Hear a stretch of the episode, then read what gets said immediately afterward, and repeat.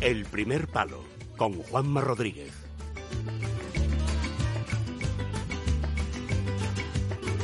Vamos ya con nuestra sección de fútbol internacional de los viernes. Como sabéis, vuelven las competiciones nacionales tras el parón de las selecciones. Partidos importantes en todas las ligas, por ejemplo, el duelo con más rivalidad en Inglaterra y en Europa, el Liverpool United del lunes a las 9 de la noche, además del Manchester City Everton. Mañana en Italia, duelo mañana entre segundo y tercero en San Paolo, Nápoles y Roma.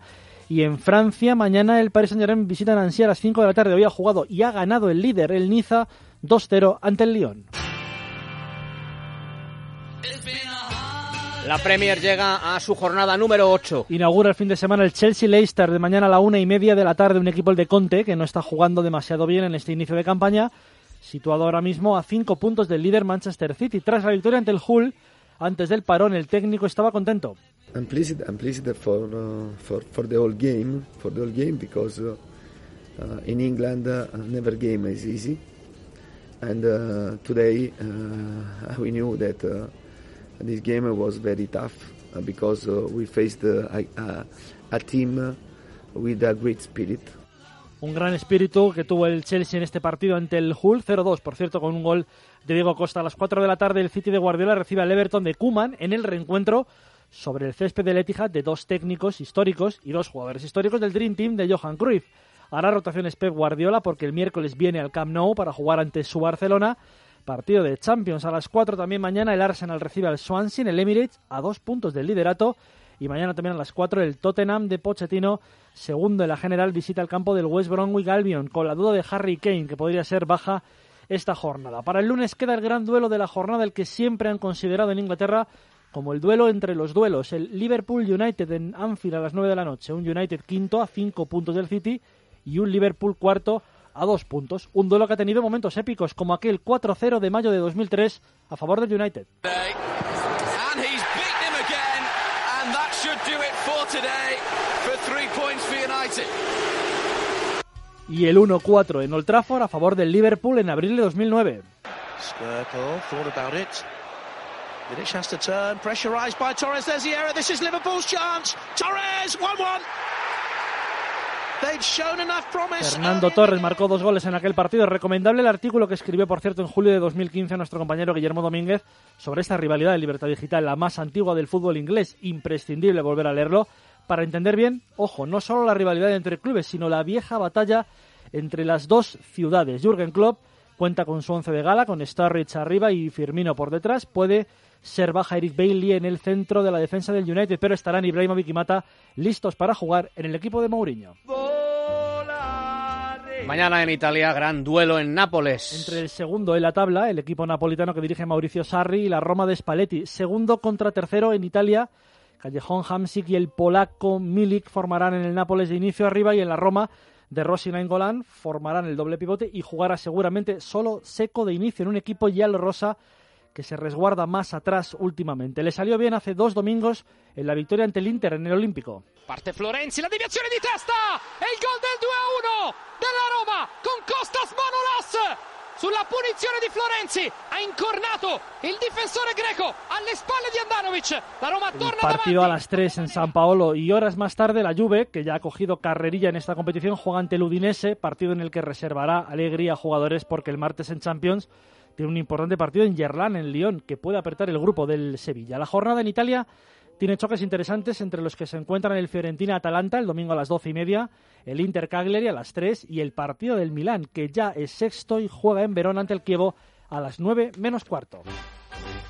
En Alemania ha jugado el Dortmund. Lo ha hecho en el Signal Iduna Park, donde hace unos días empató el Madrid en Champions y ha empatado hoy ante el Hertha de Berlín. Cuidado que es un tropiezo serio. Era segundo el Hertha hasta el día de hoy sigue segundo con 14 puntos por 13 del Dortmund. El equipo de Thomas Tuchel juega el martes en Lisboa, un partido muy atractivo y decisivo en el grupo porque el estadio José Albalade va a ser el verdadero juez de las opciones de Real Madrid y Borussia en este grupo. Mañana el Bayern de Múnich juega a las tres y media de la tarde en Frankfurt ante el Eintracht del jugador del Madrid, José Manuel Vallejo, que será repescado en junio por el equipo blanco. Interesante también es el verde Bremen Leverkusen de las seis y media con Chicharito en plena racha, seis goles en este inicio de campaña para el mexicano. Y en Francia, el sorprendente líder, el Niza, ha jugado y ha ganado. 2-0 ante el Lyon, que juega ante la Juve en Champions el martes. Mañana el Paris Saint-Germain se la juega en Nancy porque todavía es muy pronto, pero el equipo de Emery, cuidado, arranca ahora mismo, esta noche, con siete puntos de desventaja ante el equipo de Balotelli. Por cierto, hoy el italiano ha fallado un penalti. El Niza-Lyon era un duelo entre el líder y el quinto. El Toulouse-Mónaco, que se ha jugado también, era un enfrentamiento entre el segundo y el cuarto. En este gran viernes en Francia ha ganado el Toulouse 3-1 con dos goles del jugador danés Martin Bradwaite, auténtica sensación en la Liga Francesa. El domingo la jornada se cierra con el partido de un histórico, el Marsella, que recibe al Met en el Velodrome.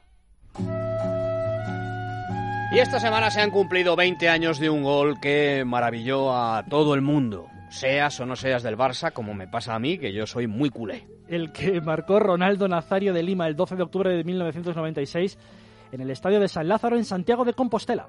Ronaldo, perseguido, agarrado por Chivas, se va Ronaldo, atención que ahí sí que es peligroso el brasileño, Ronaldo, Ronaldo, gol, qué golazo acaba de hacer Ronaldo. Es Manuel Ladrón de Guevara, mítico narrador de Canal Sur, en ese partido, ese día de hace 20 años, considerado en la historia azulgrana como el segundo gol histórico del club, fue el tercero aquella noche y el segundo del brasileño que marcaría otro para el 1-5 total del equipo en su visita a Santiago. Aquel Barcelona fue el primer equipo en España del brasileño y la primera historia de fuerte vínculo con nuestro país, una recopa y una Copa del Rey con el club culé. Una marcha precipitada luego, primero a la selección de Brasil para las Confederaciones del 97 y luego para fichar por el Inter. Por supuesto, luego hubo una de igual éxito, otro vínculo con nuestro país. En el Real Madrid Ronaldo ganó la Liga de 2003, pero falló en la competición o en la Champions de ese año de 2004, de 2005 y de 2006. En medio, sus dos lesiones terribles del ligamento en el Inter, su sobrepeso, su final fallida del Mundial de Francia con Brasil en el 98, pero su título en 2002 en Corea ante Alemania. Siempre dijeron que el Ronaldo físicamente intratable fue el del Barcelona, pero también dijeron que el goleador nato, el killer rocoso, estuvo en el Madrid. El técnico actual del equipo azulgrana, Luis Enrique, hablaba así de Ronaldo hace 10 años. Su nivel como jugador de área, como jugador letal, como llegador y como finalizador, muy espectacular y con mucha claridad a la hora de, encarar al portero, de saber cómo, cómo batirle y, y Sir Bobby Robson, su entrenador aquel año y fallecido ya, destacaba la rapidez de un chico de 20 años and he was very quick, very, very quick. Muy rápido, muy, muy rápido. Un Ronaldo, Juanma, que hizo historia con aquel gol, irrepetible aquel día en el estadio de San Lázaro. Un Ronaldo que para muchos se quedó a medio camino. Para otros, simplemente no fue el que podía haber sido. Eso sí, los años buenos, un referente mundial. Ser Bobby Robson, un caballero, ¿eh? un gentleman, de los pies a la cabeza, y siempre recordaré esa imagen de Robson llevándose eh, las manos a la cabeza y diciendo, madre mía, lo que acaba de hacer este chico. Y luego al final es verdad que extrañamente, bueno, le pasa al Barça con muchos grandes estrellas, porque con Maradona pasó tres cuartos de lo mismo. Temporada y media, dos temporadas, ¿verdad? Con Schuster, pues tres cuartos de lo mismo. Yo el día que el Barça junto a Schuster y a Maradona dije, date aquí hay tomate, nos vamos a estar cinco años sin rascar bola. Y al final los dos salieron de manera precipitada y en el caso de Ronaldo, afortunadamente, eh, para todos también,